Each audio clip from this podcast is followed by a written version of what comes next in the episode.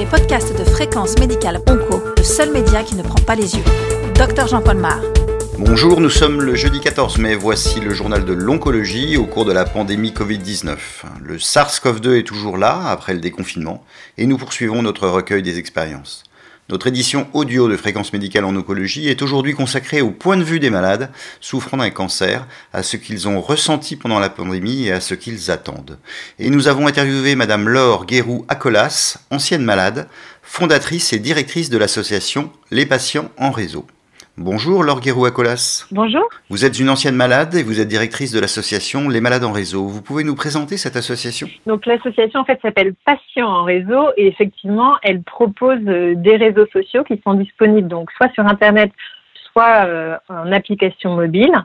Euh, donc dans le cancer du sein avec mon réseau cancer du sein et donc ça depuis 2014 et en fait sur ce sur ce modèle on a développé depuis donc un réseau social dans le cancer du poumon en 2017, euh, l'année dernière euh, dans les cancers gynécologiques et on se prépare à lancer un réseau social pour les cancers colorectaux. Vous avez organisé avec d'autres associations une enquête sur l'impact de l'épidémie et du confinement prolongé sur les personnes qui vivent avec un cancer et leurs préoccupations bien sûr lors du déconfinement.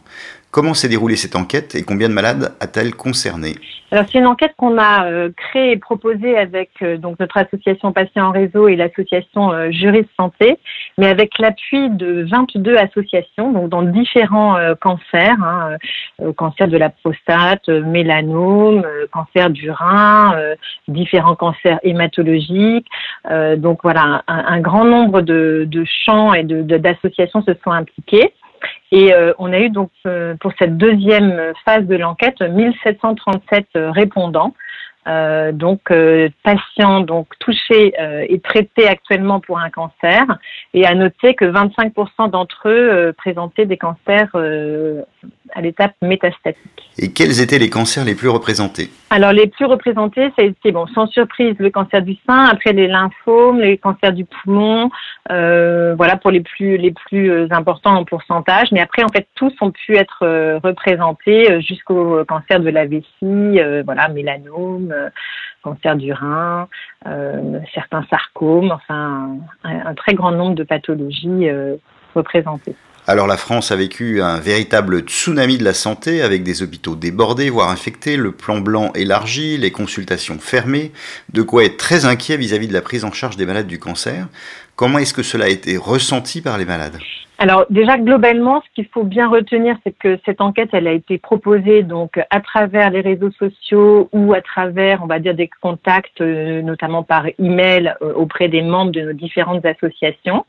Et donc on, on rapporte, on va dire, euh, la voix de ces patients-là, donc des patients qui sont plutôt connectés, qui sont plutôt informés ou en lien avec leurs associations de patients.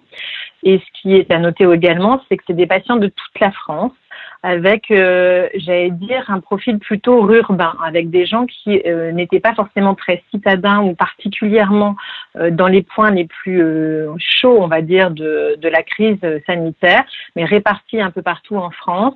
Donc, on va dire avec peut-être une, vision plus modérée de, de, la difficulté ou de la crise en, en termes sanitaires, parce qu'effectivement, il y a de grands décalages d'une région à l'autre. Est-ce que les malades se sont sentis correctement prise en charge ou est-ce qu'ils se sont sentis abandonnés Alors en fait, nous, ce qu'on retrouve, c'est euh, finalement plutôt une adaptation en ce qui concerne les parcours de soins de la prise en charge des patients.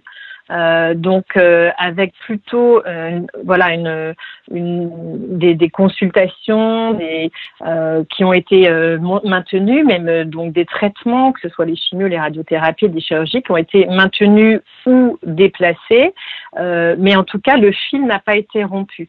on a vraiment l'impression que ce qui devait être fait l'a été. Donc, par exemple, des patients qui rentraient, qui débutaient dans leur parcours de soins, ou des patients euh, pour lesquels c'était crucial, ou pour des patients métastatiques. Et puis pour tous ceux où il y avait finalement la possibilité euh, de reporter dans le temps et de maintenir, par exemple, euh, un, une consultation par téléphone, ça a été effectivement plébiscité dans cette période où on a cherché à protéger les patients touchés par des cancers de, du risque d'infection Covid. Euh, et en tout cas le temps que tous les centres puissent s'adapter euh, à leur accueil particulier. Une maladie angoissante donc, un confinement qui pouvait augmenter cette angoisse. Qu'est-ce que disent les malades Alors en fait, ce qu'on observe nous, c'est que effectivement, c'est très stressant pour euh, pour les patients. En même temps, on a vu plutôt une baisse de la fatigue et de l'anxiété sur cette deuxième vague, parce que là aussi, comme pour tous les citoyens, euh, les personnes se sont ben, adapté euh, à la situation. Et finalement, ce qui est ressorti, c'est que qui était le plus dur à vivre, c'était le confinement. Euh, et qu'une fois qu'on avait euh, voilà pu euh, échanger avec son équipe de soins, qu'on avait compris comment ça allait se passer pour soi, finalement il y a un, voilà un effet d'apaisement par rapport au parcours de soins. Et ce qui reste le plus difficile, c'est bah, la contrainte du du confinement prolongé, alors qui est vraiment très très importante sur le ressenti, sur bien sûr les sorties, les loisirs. Euh, mais le poids aussi euh, pour les familles de voilà de, de, devoir gérer les enfants, de tout ce qui était voilà quotidien avec les courses alimentaires. Et par contre, l'impact sur euh, le travail, par exemple, c'est aussi plutôt réduit puisque les gens se sont adaptés avec du télétravail pour ceux qui sont en activité ou en activité partielle. Donc finalement, un ressenti assez proche de celui de la population. Tout à fait. Je pense que la, la, la part de l'anxiété était particulièrement forte au départ. Euh, et ensuite, finalement, les patients, ils ont déjà acquis, euh, on pourrait dire, cette capacité à vivre dans l'incertitude et à s'adapter à des choses difficiles. Et euh, ils ont, euh, ils ont pu, en fait, euh, finalement, peut-être parfois d'ailleurs, s'adapter mieux que leurs proches, on pourrait dire. Euh, et par contre, on va, euh, par rapport aux questions de, de, déconfinement, là, on sent que les préoccupations, elles, elles, elles, elles basculent vers euh, finalement comment ça va se passer, puisque on reste pour certains d'entre nous euh, des patients plus fragiles, euh, et donc ce confinement il, qui, qui, se libère là ces jours-ci, qui s'ouvre un petit peu en fonction des régions, c'est pas si simple pour les patients et ça engendre beaucoup de questions à ce niveau-là. Et quelles sont les mesures qui rassureraient les malades du cancer quand ils vont retourner voir leur médecin, que ce soit à l'hôpital, en clinique ou au cabinet? Alors, ce ce qui apparaît là aussi, c'est assez, euh, c'est un peu commun à, tout le monde, mais pour les patients, ça paraît assez crucial qu'il puisse y avoir un accès donc euh, euh efficace euh, au masque, euh, qu'il y a un accès au test, en fait, de pouvoir préciser si telle ou telle personne ou moi-même, si j'ai des symptômes, on puisse me dire si oui ou non c'est ce fameux virus et qu'on puisse en, en prendre les, mesures qui vont bien. et après, en fait, il y a une anxiété vis-à-vis des autres, puisqu'on se rend bien compte que le respect euh, des gestes barrières est essentiel.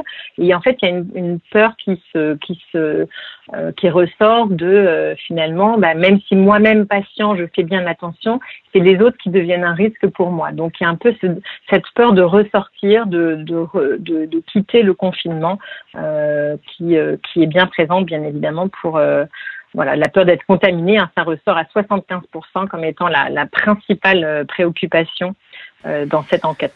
Alors on est sorti de la crise aiguë mais pas de l'épidémie. Quels sont les enseignements que les malades et les associations tirent de cette crise et quelles sont les attentes éventuelles que vous allez soutenir? Alors j'aurais envie de dire qu'il y, y, a plusieurs choses qui sont ressorties. Déjà il y a hum, une différence en fonction de, de l'âge et de la situation de vie de la personne.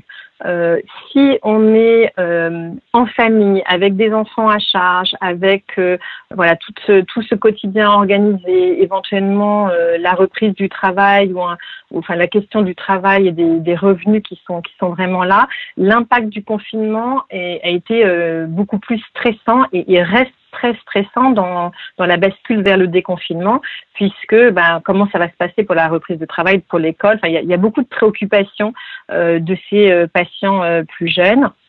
Pour les patients les plus âgés, c'est plutôt vraiment le, le, je dirais le la, la, solitude qui qui est qui est ressortie et finalement pouvoir retrouver petit à petit des activités, ça va être essentiel hein, de, de rompre l'isolement des gens, mais avec une préoccupation forte de, de ce risque de, de, de réinfection, enfin de pardon de, de c'est sur le risque d'infection par rapport euh, au Covid. Donc, euh, ce côté un peu génération euh, est vraiment ressorti. Et l'autre point, c'est le besoin de, de suivi, notamment pour les patients métastatiques. Euh, il y a actuellement, dans, donc par rapport au suivi à distance hein, qui peut être proposé, ça peut être un, un suivi téléphonique, un suivi par euh, des applications mobiles ou voilà différentes euh, propositions qui sont faites. il y a 20% des patients donc qui traités pour un cancer du un cancer métastatique qui ont répondu, je dirais bénéficier euh, d'un suivi de ce type, mais 45% euh, des patients euh, donc métastatiques souhaiteraient avoir ce type de ce type de d'accompagnement.